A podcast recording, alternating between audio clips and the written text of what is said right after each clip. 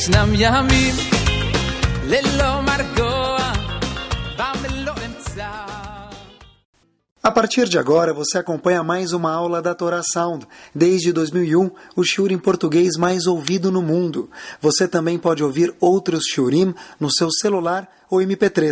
Basta acessar o site caraguila.com.br e fazer o download de todos os nossos temas. Fique agora com mais um shiur do Rabino Caraguila. Boa noite. Essa semana eu estava conversando com uma pessoa, mais uma história verídica, hein, pessoal? Estava conversando com uma pessoa, eu falei para ele, aonde você mora? Ele falou, eu moro hoje em Israel, mas originalmente eu sou do Irã, sou iraniano. Aí, aí eu falei para ele, ah, conta alguma coisa como que era lá, como é hoje. Ele falou, olha, antigamente era diferente, obviamente, mas foi muito bom fugir de lá. Ele contou como ele fugiu de lá, teve que pegar o passaporte, contou como os Eudim tiveram que fugir do Irã para poder chegar e morar em outro lugar. Mas ele falou assim para mim, olha, Rabino, eu lembro uma coisa que eu nunca vou esquecer de Sukkot. Enquanto eu morava ainda no Irã, não tinha saído. Eu falei, o que, que você lembra? Ele falou o seguinte, lembra o seguinte, na cidade inteira havia um etrog, um lulav, um hadas e um maravá. Só isso que tinha. Por quê? Falou, como assim por quê? Porque é proibido trazer coisas, especialmente de Israel, para o Irã, importar. E mais uma coisa que ele falou que eu lembro que também me chamou a atenção. Como que se fazia kiddush no Irã? Não pode ter bebidas alcoólicas, é proibido beber. Então, para fazer kiddush, tinha que fazer de um jeito escondido. Acho que suco de uva também não pode. Tinha que fazer de um jeito escondido. Ele, eu perguntei para ele como é hoje. Ele falou: até hoje, se um Yehudi no século 21, hoje, quiser fazer Kiddush no Irã, o que acontece? Precisa ainda fazer o Kiddush escondido. É proibido fazer hoje o Kiddush no Irã em público, pessoal. Tem Yehudim, só que hoje tem 3 mil judeus lá, ele me contou. Mas, para a gente ver, olha que incrível. Século 21, a gente acha que é tudo democracia, tudo permitido. Até hoje, tem Eudim que tem que se esconder para fazer Kiddush na sexta-feira à noite, no Shabbat. Ah, Irã. Está no Irã. Baruch Hashem, que incrível onde os Eudim estão, a Torá está junto. Vamos para o tema de hoje, Bezerra Hashem. Sabe, a Torá fala para a gente em Parashat Kedoshim o seguinte... Existe uma mitzvah da Torá, não sei se é tão famosa, mas já conto para vocês. A gente vai aprender alguma coisa que está atrás, por trás dessa mitzvah. Mosnei tzedek Existe uma mitzvah de Yehudi, qualquer Yehudi tem em sua casa pesos e medidas que estão aferidas, corretas. Como chama aquele órgão de verificação? Imetro. Tem que estar pelo imetro verificada. Se não tiver com o selinho do imetro, ISO 9001 ou o imetro 2013, não vale. O que quer dizer? Tanto a, a, medida quanto a balança tem que estar ferida, porque lembrem-se como eram as balanças da época do antigamente. De um lado se colocava o que você quer pesar e do outro lado se coloca o seu peso. Então, se a, se a balança está boa e o seu peso não está bom, ou vice-versa, não adianta nada. Por isso diz o Pasuk de novo, Mosnei Tzedek ve'avnei Tzedek. Precisa ter os dois, tanto uma balança que esteja correta a ferida, como também os pesos. Uma pessoa que não tem uma balança correta em casa, ele tem uma balança não correta, é um isur da Torá, isso é uma proibição da Torá, tem uma balança que marca um quilo, onde na, na verdade está pesando 900 gramas. Curiosidade, mesmo que essa balança não é usada comercialmente, tem uma balança em casa que ela não é correta, então isso é uma proibição da Torá. Daqui a gente aprende, desse passo que a gente aprende isso. Porém, diz, dizem pra gente nossos sábios o seguinte, se você enganar alguém no peso, o que, você está fazendo? Está roubando da pessoa. E uma pessoa que rouba dos outros é algo que é muito grave de acordo com a Torá. Portanto, mesmo que você não usar o peso, ter a arma na tua casa, por exemplo, mesmo sem usar, já é proibido. Por isso que a gente precisa ser, diz Rav para a gente, a pessoa precisa ser minuciosa. Se quando a gente pesa alguma coisa, a gente precisa se cuidar, assim também no cumprimento das mitzvot. Porque quanto mais religiosa for a pessoa, maior o estrago, maior a repercussão negativa que vai ter se ele tiver uma balança que não é boa. É, mas obviamente que eu, o que é importante saber é o seguinte, tem diferença entre ouro e, sem desmerecer, o tecido. Tá bom? Quando a pessoa vende tecido, obviamente que talvez uma grama está dentro. Não, eu quero falar do tecido mesmo. Uma grama está dentro do. Em relação ao ouro, uma grama já é chamado roubo. Um tecido pode ser que é normal, e mesmo de acordo com o metro, que tem uma grama ou outra de diferença. Vamos voltar para o exemplo, pessoal, da balança. Rav Gifter, vamos explicar melhor o que quer dizer que uma pessoa que tem uma balança não correta, não aferida, Areise Magdil Mirma, ele está agora participando aqui em na desonestidade. Rav Gifter, que foi Rosh de tem um livro sobre Parashat Shavuot chamado Pirkei Torah. Ele faz uma observação fenomenal que tem a ver com esse assunto. Se a gente for olhar, Avram Avinu teve um dos seus testes. Um dos testes era chamado Lech Lecha. Em português, traduzido pelo árabe, é vai daqui, vai embora da tua casa, não é assim? Avram Avinu, Hashem falou num determinado momento para ele, olha, mesmo que você já viveu mais de 70 anos na tua terra, pega as suas malinhas, levanta e começa a andar em direção aonde eu te mandar, depois eu vou te contar onde você vai. A Torá fala para a gente o seguinte, Avram Avinu foi ou não foi? Foi. É bonito que Avram Avinu foi? Óbvio que é. Mas mais bonito que Avram Avinu foi, que a gente talvez não tenha prestado atenção, teve outro indivíduo que foi com Avram Avinu. Quem foi junto com Avram Avinu nesse teste? Lot, sobrinho de Avram Avinu. Olhem o Pasuk. Vayelech Avram kasher di berelav Hashem. Avram Avinu foi conforme Hashem mandou. Vayelech ito Lot. Quem foi junto com ele? Lot. Pergunta Rav Gifter o seguinte, epa, Avram Avinu fez hora extra, Hashem mandou. Mas quando Hashem manda, e é hora extra que vai acontecer, ele vai bater o cartão, no fim do mês vai vir duas vezes, vai vir a recompensa. Hashem falou, vou te dar um teste, se você passar, ótimo. Então era um teste para Avram Avinu, mas óbvio que Avram Avinu sabia que ele estava cumprindo as palavras de Hashem. Em contrapartida, junto com ele, foi Lot, o sobrinho de Avram Avinu. Quem mandou Lot junto? Ninguém. Se Lot fosse, e ele sim foi, qual o mérito que ele teve? Zero. Eu não pedi para você vir trabalhar. Se você quer ser voluntário, está muito bem-vindo, mas eu não vou te pagar nada no fim do mês. O Pasuk diz, Vayelech itolot. Lot foi junto. Lot não ganhou nada. Lot merece algum mérito de tzadik ou não? Certeza que sim. Porque Lot foi junto com Abraão Avinu mesmo sem precisar ir. Então, na verdade, Lot teve algum mérito. O Zohar Kadosh diz para a gente o seguinte. Lot, por que, que ele foi? Eu quero ir junto com Avram Avinu para aprender dele. Quer dizer, Lot foi uma pessoa nobre. Mesmo que ele não foi mandado para ir, o Zohar Kadosh diz para a gente que ele foi para aprender da conduta de, de Avram Avinu.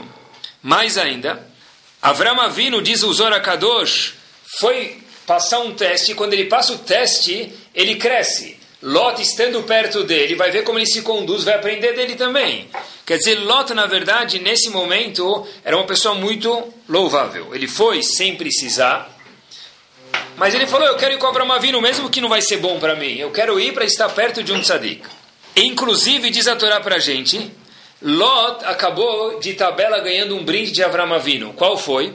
Diz o Pasuk para a gente, Gamlelot, Aulech im Avraham hayatzonu bakar. Lot, que estava andando com Avraham, ficou o quê? Milionário. Por quê? O fato de estar perto de um tzadik, óbvio que ele vai aprender como se conduzir em relação ao próximo e às mitzvot de Hashem, mas também vai receber o quê? Brachá monetária. Lot cada vez começa a crescer mais e mais, monetariamente e espiritualmente. Até que de repente tem uma discussão entre os pastores de Lot, diz a Torá, e os pastores de Avram Avinu. Avram Avinu viu que não tinha como resolver isso. Olha que sabedoria. Em vez de Avram Avinu brigar, ele falou o seguinte: Olha, eu estou vendo que dessa discussão que vai tá tendo aqui não vai sair nada produtivo.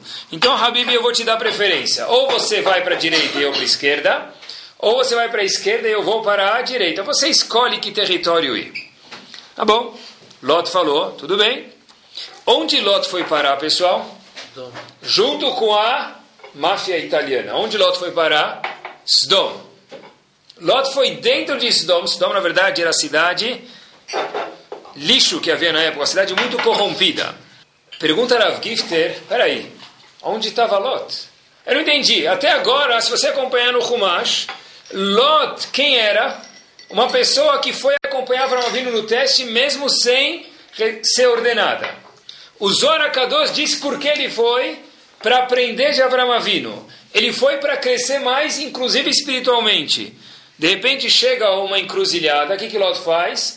Eu vou para o lugar onde que é melhor monetariamente, mesmo que é um lugar completamente desonesto e totalmente corrompido. Eu vou para Sodom, para Sodoma. Como assim? É o mesmo Lot? O que aconteceu com ele? Diz Rav Gifter o seguinte: quando falta, é um yesod grande aqui, é uma regra muito importante dentro da Torá, quando falta a base, qualquer tentação que aparecer na frente, especialmente se for no caso aqui monetário, que foi o caso de Lot, isso derruba a pessoa. Lot começou a andar com Avram Avinu, mas Lot faltava para ele o alicerce inicial de ser alguém melhor. Lot falou: Eu quero aprender de Avram Avinu, eu quero me conduzir como ele, mas eu não quero mudar minha base, o meu alicerce vai ser o mesmo. Quando a pessoa quer se comportar diferente, mas não quer mudar, o que acontece? Qualquer dúvida que tiver, qualquer tentação que tiver e for uma coisa que para ele é bom, ele pode abrir mão de tudo. Foi o fato que separou Lot de Avram Avinu. Lot acabou caindo muito e Avram Avinu se manteve. Por quê? Porque Lot não tinha a base o que segura qualquer prédio, o que segura qualquer Neshama, o que segura qualquer Yehudi, é uma base. Eu falo, olha, eu vou me construir sobre essa base. Lot começou do segundo, terceiro andar sem ter uma base. Lot foi tão longe, pessoal, ele se perdeu tanto. Olhem que interessante, Rashi traz em nome do Midrash, que quando Lot foi para Sodom, dentro de Lot tiraram um raio-x. A Torá tirou um raio-x do cérebro de Lot. O que, que o cérebro de Lot estava falando quando ele foi para Sodom? Yeshi be'avram belohav eu não posso mais ficar perto nem de Abraão Avino e nem do Deus dele. Incrível, o mesmo Lot que seguiu Abraão Avino sem ser obrigado, o mesmo Lot que foi aprender de Abraão Avino fala, não aguento mais ele. Por quê? Porque esse Lot, na verdade, estava em cima do muro. Ele não tinha base. Ele falou, oh, quando me convém eu fico com ele, quando me convém não, não fico com ele. Olhem até onde vai isso. Lot chega em Sdom. Está corrompido já? Talvez sim, talvez não. Por quê? Quando chega em Sdom, a história que todo mundo conhece, ele chega em Sdom, vem três visitas para Sdom. Em Sdom, receber visita era que nem fazer tráfico de droga nos Estados Unidos. Era pecado capital, muito grave. Que, que Lot faz? Fala, eu estou pronto para dar minha vida para receber essas visitas. Como assim? Não estou entendendo. Lot era tzadik. Agora ele virou o quê? Rachel porque escolheu para Sdom. Chegou em Sdom, ele deu a vida para receber visitas. Espera aí, o que, que você é? Na verdade, Lot não tinha definição. Lot ficava balançando muito. Conforme o vento ia, o mastro de Lot dirigia o barco dele. Então, Lot não tinha uma definição e quando a pessoa não tem uma base, essa pessoa está um dia aqui, outro dia lá. Ele é capaz de dançar em dois times, em dois bailes ao mesmo tempo. Rav Gifter finaliza dizendo o seguinte: Agmará conta para gente, em um tratado de Sukkah, na página 49b, o seguinte: está falando sobre uma pessoa que faz reset, faz bondade, ou faz destacar. Agmará pergunta: será que é para todo mundo fazer reset? Será que Hashem dá para todo mundo a oportunidade de fazer reset ou destacar da forma certa? Diz o Talmud em Sukkah o seguinte: Shema tomar. Kola balikfot kofet. Você poderia pensar que qualquer pessoa que quisesse pular na panela e fazer mitzvah de tzedakah ou de bondade conseguiria? Diz o Talmud, não. Só quem Hashem acha que tem o um mérito. Muitas pessoas fazem, mas fazem para os lugares errados.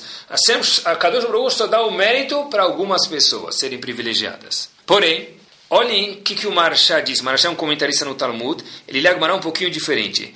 Shema tomar, talvez você vai pensar, Habib, kolabá likfot. O que quer dizer likfot em hebraico? Pular. Pular. Por que não fala qualquer pessoa que quiser escolher fazer uma mitzvah, não pular? Diz o Marchá que a Torá está falando para a gente o seguinte: se você quiser pular e chegar lá em cima sem passar pelo segundo e terceiro andar, você acha que vai dar certo? Diz Agmará, é impossível. Shema tomar, talvez você vai achar que é possível pular, e a linguagem do Talmud não é fazer, é pular, e escolher fazer uma coisa mais elevada quando você ainda não está no nível, diz Agmará que é impossível. Quer dizer, Hashem está falando para Lot e para nós, não dá para você ser Avram Avino. Eu quero ficar com Avram Avino. Mas se você não se construir devagarzinho, chegar amanhã e colocar o chapéu, quando ontem você nem colocava tefilim, se você não dá um passo por vez, você pode ficar do lado de Avram Avino e se comportar alguns dias como ele, mas aparecer uma tentação na frente, a pessoa desaba. E dias depois ele volta para as dom e é capaz de dar vida para receber anjos. Onde a pessoa fica balançando e não sabe exatamente quem ele é. Então daqui a gente conclui que a pessoa precisa ter uma base e precisa crescer de uma forma sadia. Porque senão, pessoal, mais para frente isso traz um prejuízo. Se a gente olhar para o Kohen Gadol, que era a pessoa mais santa que havia dentro do povo, o super Kohen, vamos chamar assim, o que, que o Kohen fazia uma semana antes de Yom Kippur? Uma semana antes de Yom Kippur, o que, que o Kohen fazia? Se a gente procurar na Gemara que fala sobre o Kohen Gadol, uma semana antes de Kohen Gadol, do Yom Kippur, está escrito, o Kohen Gadol ficava uma semana dormindo no Bet HaMikdash. Fazendo o quê? Se preparando para o Yom Kippur. Mas ele já é Kohen Gadol. Mas não interessa. Para você agora exercer o cargo de Kohen amanhã, quando for Yom Kippur, você vai ter que chegar uma semana antes e rever todo o trabalho, rever tudo que faz, qual é cada animal, onde é levado, onde é trazido. Aqui não é só uma preparação técnica, é uma preparação para lembrar exatamente quem você é. Porque, na verdade, tudo pessoal na Torá requer preparação. Para a pessoa crescer saudável, de uma forma saudável, ele tem que ter preparação. Para a pessoa ser um Kohen Gadol, ele precisa ter uma semana, mesmo que ele já sabia as leis, uma semana antes, olhar o que é Yom Kippur. E para nós enxergarmos a Torá de um prisma correto, é indispensável que a pessoa tenha preparação. Olha que diferença a pessoa, uma pessoa que ela é preparada para enxergar, enxergar as coisas de uma forma correta ou não. Tem um exemplo prático que ele muda do 8 para o 80. Eu vou contar para vocês um episódio. A Torá conta para a gente, é um pedaço de um pasuk, diz a, a gente a Torá em Parashat Kitissa o seguinte, já traduzo, Hirgu ishetechav, diz a Moshe Rabbeinu para o povo, matem um aos seus irmãos. Veishet reu, e cada um mate o seu colega. Veishet kerovo, e cada um mate o seu familiar. O que, que parece isso? Está escrito na Torá, anarquia. Moshe Rabbeinu fala para o povo, estou traduzindo para vocês, Parashat Kitissa, Perek Bet, Vou ler parte do Passuco 27 ao 29. Hirgu ishetreu, cada um mate o seu amigo, Echav, seu irmão, Veishet kerovó, e seu familiar. O que, que é isso? Barco viking, parece. Está pegando os caras do barco viking falando que cada um mata quem aparecer na frente. Continua o Passuco dizendo: Vai polminaam, mataram no povo, o dia inteiro e conseguiram matar 3 mil pessoas. O que, que aconteceu aqui? Uma barbaridade. Dentro do povo houve um assassinato que os próprios Eudim, de acordo com a obrigação de Moshe Rabbeinu, mataram quantas pessoas? 3 mil pessoas num dia só. Porém, está escrito nesse passo, quem fez isso vai ganhar uma brachá, uma bênção de Hashem. Rashi fala, qual é a brachá? Essas pessoas serão os futuros Koanim. Quem matou 3 mil pessoas vai trabalhar no Mishkan, no tabernáculo e no Betamigdash no futuro, no templo, porque ele matou 3 mil pessoas. Não estou entendendo. A Torá manda matar 3 mil pessoas e quem mata 3 mil pessoas ganha um, um prêmio de Akadosh Baruchu. Olhem como é importante, pessoal, estar preparado, como a gente mencionou até agora, para enxergar a Torá da forma verdadeira. Se a gente parasse o shur aqui e fosse dormir, ia pensar que eu estou mentindo, mas depois podem procurar na Torá, só traduzir o passo para vocês. Esse passo, tirei do contexto, agora eu jogo ele no contexto de volta. Está se referindo a quem fez o pecado do bezerro de ouro. Moshe Rabbeinu falou para o povo, assim está escrito na Torá e ninguém discute com isso. Você vai pedir para algumas pessoas matarem aquelas pessoas que participaram no incitaram o povo a fazer o pecado do bezerro de ouro. Foram 3 mil pessoas. Essas pessoas tiveram a audácia de matar outras pessoas porque Hashem mandou. O que aconteceu? Eles viraram, as pessoas seriam sacerdotes a trabalhar no Mishkan, no tabernáculo e no Betamigdash. Assassinar é grave ou não? Depende. Nesse caso, Hashem falou: quem matar vai ganhar uma brachá, vai ganhar uma bênção. Depende do contexto. Quer dizer, se eu não estou pronto para enxergar a Torá da forma certa, um ato pode ir de assassinato para uma coisa que é uma bênção, uma brachá. Depende se eu consigo enxergar as coisas no prisma correto, no enfoque correto da Torá. Mais legal ainda, pessoal, tem uma história que a gente talvez já conheça. Eu vou mostrar como que depende de como a gente enxerga isso. Depende de como a gente enxerga as coisas. tem um, um, essa história aconteceu. Tem um Rav que trabalha com Kiruv. Kiruv é aproximar pessoas que estão mais distantes de Torá. Ele recebe um telefonema e, tá bom, ele liga e começam a conversar com ele o seguinte, olha, eu não sei mais o que Hashem quer de mim, Rabino. Ele falou, por quê? Ele falou, minha esposa deu à luz e está com uma complicação no bebê e na minha esposa. Eu já não sei o que Hashem quer de, de mim e da minha esposa. O Rabino escutando isso, falou para ele, olha meu querido, eu sinto muito pela situação, deve estar meio delicada pelo que você está me contando, mas o fato que você falou, eu não sei o que Hashem quer de mim, já é uma grande coisa, porque está entendendo que essa complicação é triste, mas provém, sofrimento provém de quem? De Akadosh Baruch Continua esse indivíduo falando para o Rabino, olha, meu filho, recém-nascido, precisa de uma cirurgia delicada. E eu estou com um problema, Rabino. Falou o quê? Eu preciso de sangue e eu não sei onde é que eu vou tirar sangue confiável e compatível para o meu filho. Eu não conheço ninguém na cidade onde aqui eu tô, minha esposa está dando a luz. Eu não sei como resolver. O Rabino liga para que conhecia esse jovem de alguma vez, do Kiruf, que ele conversou com ele uma vez faz tempo, fala para ele não se preocupe. Eu vou dar um jeito, eu vou chamar alguns jovens Bahurim de Yeshiva para doar sangue para o seu filho. Perguntou ele para o Rabino, mas por que, esses jovens viriam? Eles nunca, nunca me viram na vida, nem sabem que é minha esposa, nem meu bebê, acabou de nascer. Falou, não se preocupa. Aí gente falou, olha, já que eu posso contar com o senhor, Rabino, mande esses jovens até tal dia, meio-dia.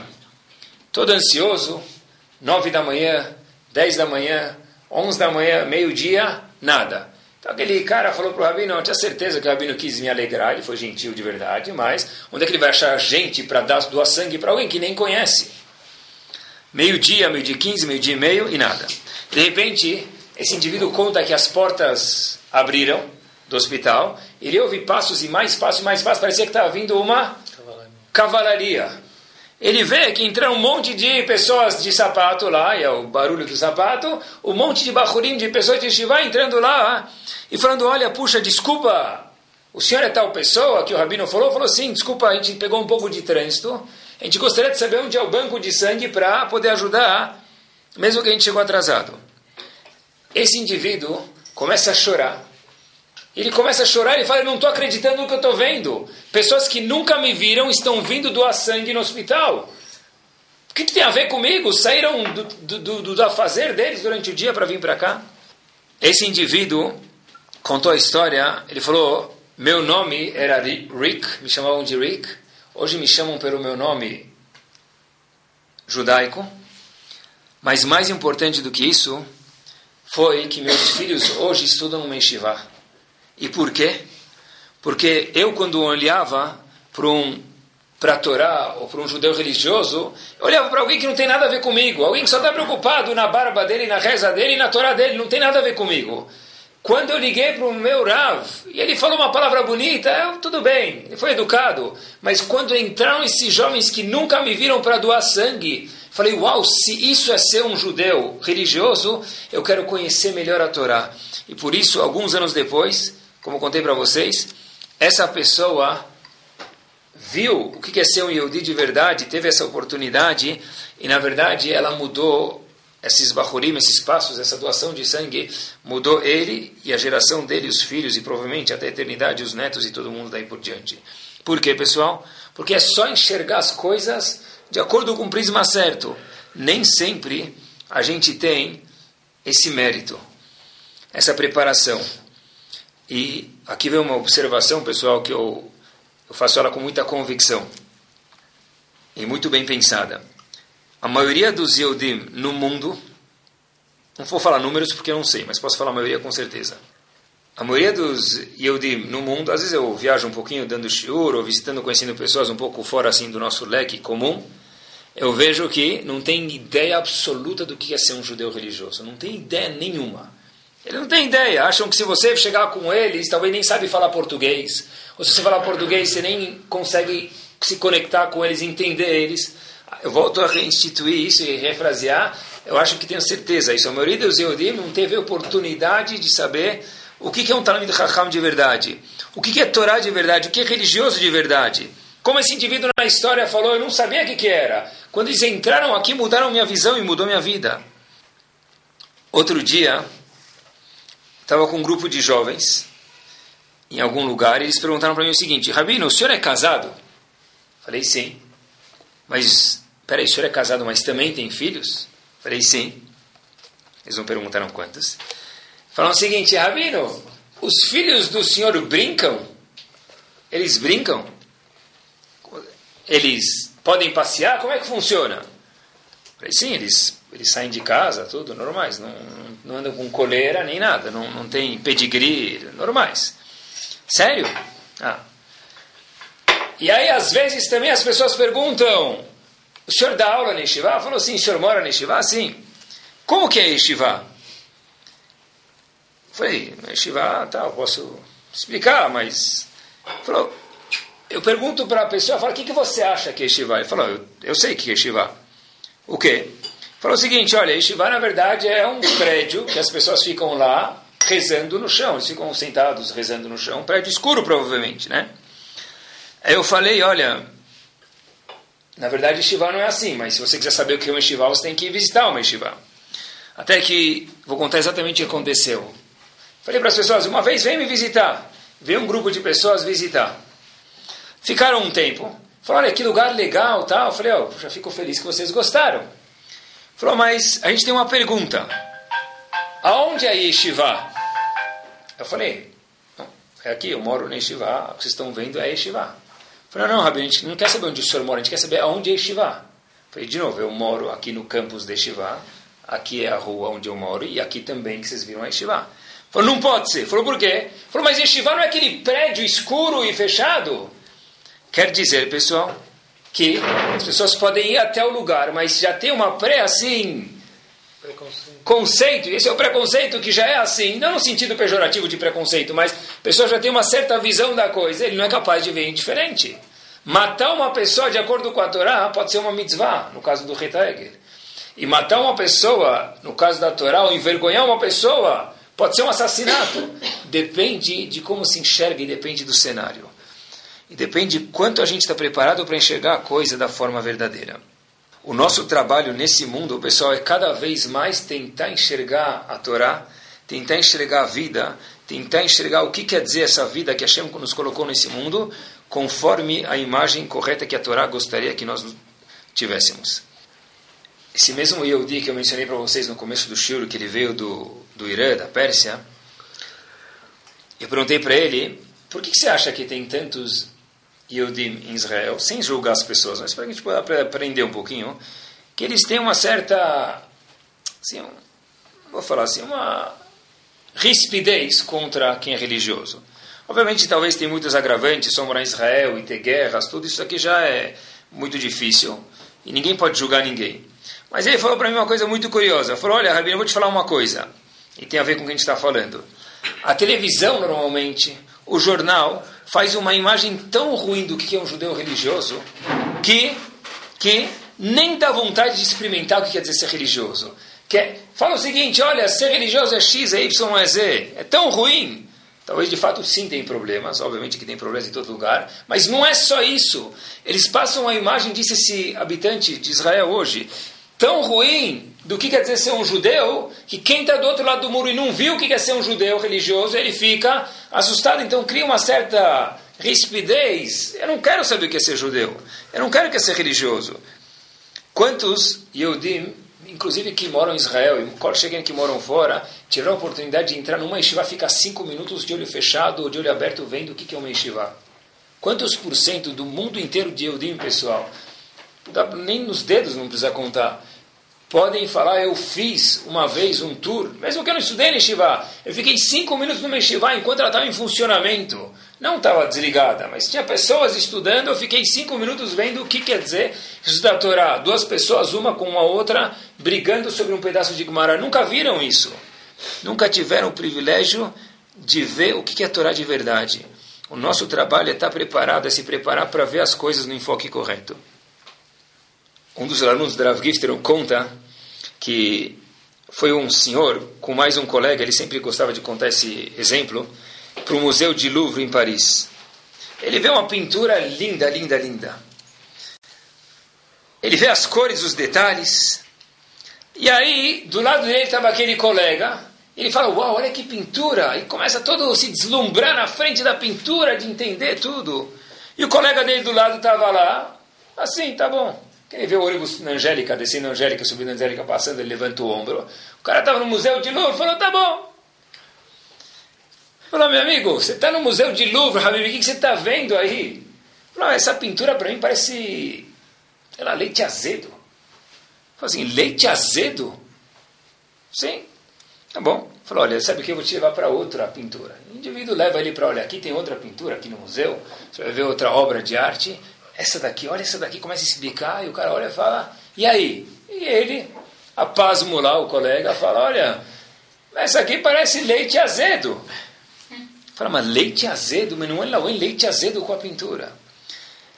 Diz ele que ele olha para a cara do, do colega dele, olha para ele os óculos e fala, meu amigo, presta um segundo os seus óculos. Ele tira, viu que tinha um pouquinho de leite nas lentes.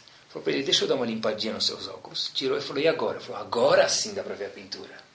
Quer dizer, todas as pinturas estavam um cara de leite azedo, por quê? Porque se minha cabeça, minhas lentes estão azedas, tudo que eu ver na minha vida vai estar com cara de quê?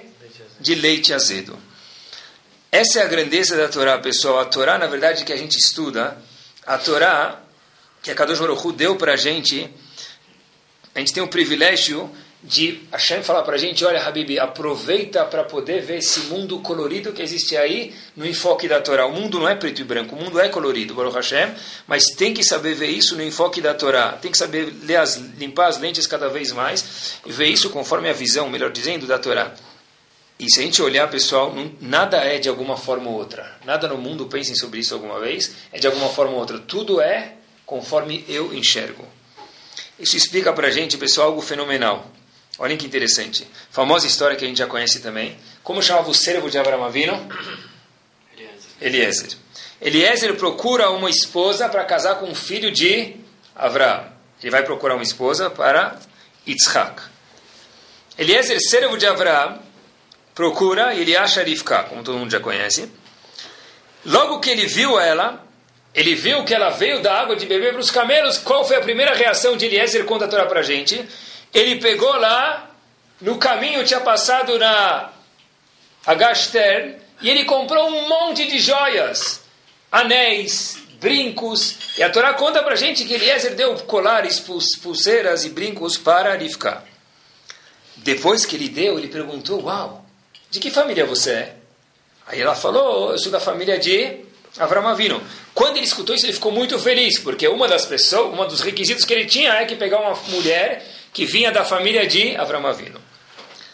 Quando ele chega na casa de Lavan e Betuel, que são pa o pai e irmão de Rivka, ele conta toda a história de novo. Ele fala, olha, eu estava vindo no poço, veio uma moça, me deu água para mim de beber e para os animais, e ela contou, atenção agora, que era da família de Avram Avinu, depois eu dei para ela o brinco e o anel, etc e tal. Opa, mas ele deu o brinco quando? Ele primeiro deu o brinco e depois perguntou, Betmin, de que família você é? Quando, ela, quando Eliezer chegou para Betuel e Lavan, ele contou do inverso, falou, não, eu primeiro perguntei de onde ela é e depois eu dei os brincos. A pergunta que existe aqui, pessoal, é o seguinte, por que ele não contou? Por que ele teve medo de contar? O dinheiro era dele, o brinco era dele, o anel era dele, porque ele teve medo de contar? Olhem que resposta fenomenal. Com quem ele estava falando? Com Betuel e Lavan. A gente já falou algumas vezes que Lavan de branco só tinha o nome. Era o maior trapaceiro que havia na história do mundo. Eliezer falou o seguinte: se eu falar para Lavan que quando eu vi ela me dando água para beber, eu logo dei o brinco, o colar, o diamante de tantos quilates, o que, que Lavan ia falar? Você é um mentiroso. É impossível que alguém vai dar um brinco, um anel e um colar para alguém que ele não tem certeza que é da família. Então, portanto, na hora que eu fui contar para Lavan, o que, que eu fiz? Eu tive que inverter a história. Por quê? Porque Lavan tinha uma visão tão deturpada do mundo, ele só pensava em dinheiro, dinheiro, dinheiro, que se ele escutasse alguma coisa diferente do que a visão dele era, ele não ia nem conseguir acreditar. Então Eliezer falou, eu vou ter que mudar a história. Por isso que na Torá a história está invertida. Pessoal, olhem que exemplo simples que tem, saindo de Lavan e Eliezer para a nossa vida. Uma pessoa que ela é egoísta, ela só pensa na barriga dela. Ele vê alguém fazendo resto de bondade. Não fala, mas pensa com certeza. O que, que ele logo pensa, pessoal? Esse cara ou essa moça, certeza deve estar ganhando alguma coisa com isso. É impossível que ele está ajudando alguém sem ganhar nada.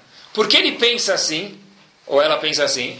Porque já que eu, na minha visão, só enxergo que se eu não vou tirar uma mordida de alguma coisa, eu não posso fazer nada, eu não vou fazer nada voluntariamente, não vou fazer nenhuma bondade só porque é uma mitzvah da Torá. Então, quando eu vejo alguém fazendo alguma bondade, eu também falo, tem que ser que ele vai ganhar alguma coisa com isso, porque senão ele não faria. Porque na minha percepção, na minha visão, ninguém faz nada sem ganhar alguma coisa.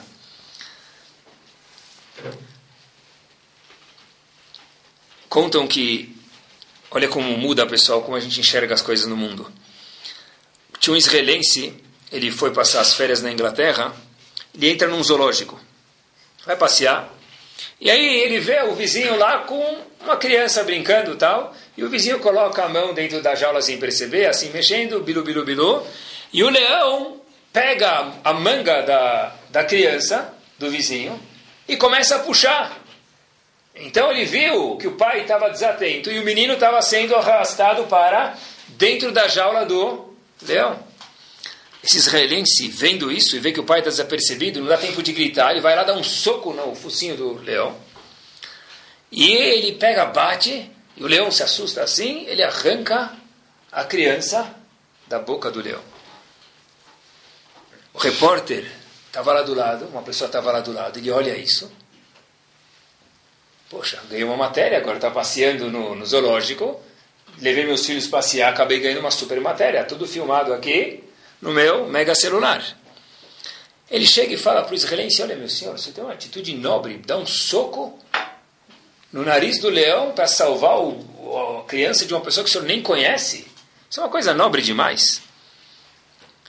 Falou: Olha, eu não vejo nada demais, o israelense para ele. Eu vi uma criança, se fosse meu filho, eu faria a mesma coisa, gostaria que alguém fizesse, então eu fiz com outro.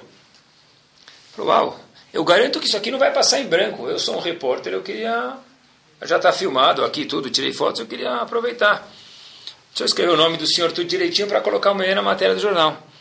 Falou, tá, o teu nome? Ele falou, nome, o que, que o senhor é? Ele falou, sou israelense. O que, que o senhor faz? Fala, eu sou israelense, né? Eu tenho, cargo, eu tenho uma carreira no exército de Israel. E eu sou, como todos israelenses sabem que política em Israel é parte do sangue dos israelenses, eu faço parte do Likud, partido da direita. Então, no dia seguinte, o israelense está tudo pronto, esperando o jornal lá. Vai, foi passear lá. Ele vê o jornal da Inglaterra, The British Post, não sei como chama o jornal da Inglaterra. Ele vê lá o jornal da Inglaterra e ele lê a matéria ele fica lá, uau, assustado. A matéria diz o seguinte: israelense radical de extrema direita ataca imigrante africano e rouba o seu almoço. Não deixa de ser verdade. De novo, israelense radical de extrema direita, ele falou que ele era do Likud, ataca imigrante africano, que era o leão, e rouba o seu almoço, tira a criança da boca do leão. Quer dizer, tudo na vida depende de como a gente enxerga. Nada é de algum jeito, nada no mundo. E o nosso trabalho é, de acordo com a Torá Kedoshá, enxergar as coisas do jeito certo. Por isso que é muito importante, pessoal, ter a shkafá, ter a visão, a shkafá em hebraico é a visão correta das coisas. Os nossos sábios falam para a gente uma coisa que talvez pode ajudar a gente a entender agora nos minutos finais do shiur. Existe um conceito que todos os sábios falam, Kola Meshane Yado Alatartona. Toda pessoa que começa a brincar com a Torá e mudar as nossas tradições, essa pessoa está tá de escanteio, ela é de segunda em português. A tal ponto, Rav Shach tem um livro chamado Shimushat Shel Torah, ele conta uma história da época do Hatam Sofer, mais ou menos 1800.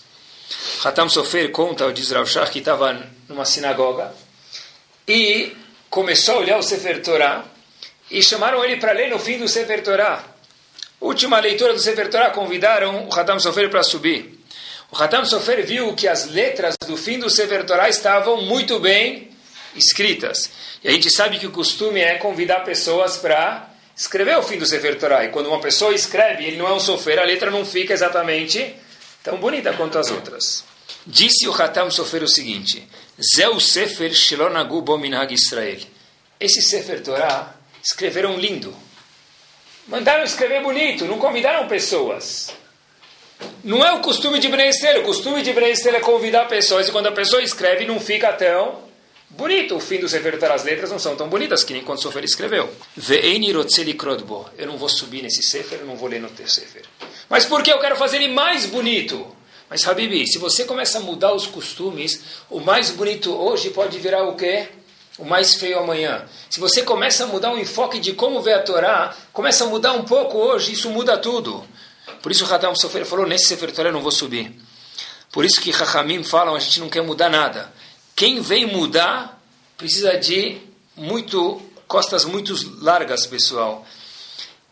Uma vez perguntaram para o famoso gigante da geração de hoje, que a Kadosh Baruch Hu já deu vida longa para ele, que dê mais ainda, pelo menos até 120 anos, perguntaram para Steinman Shlita o seguinte, será que pode fazer festas misturadas para fazer kiruv em Yehudi? Pergunta boa. Aproximar judeus. Sem mechitzah. Aí o Rav Steinman falou, não. Mas aí a pessoa que estava organizando falou, olha, Rabino, o não do senhor eu já imaginava, mas eu tenho uma pergunta. As pessoas talvez não vão vir se a gente não fizer festa misturada. É uma pergunta que cabe ser feita. Boa, ótima pergunta, não é boa pergunta, é ótima pergunta.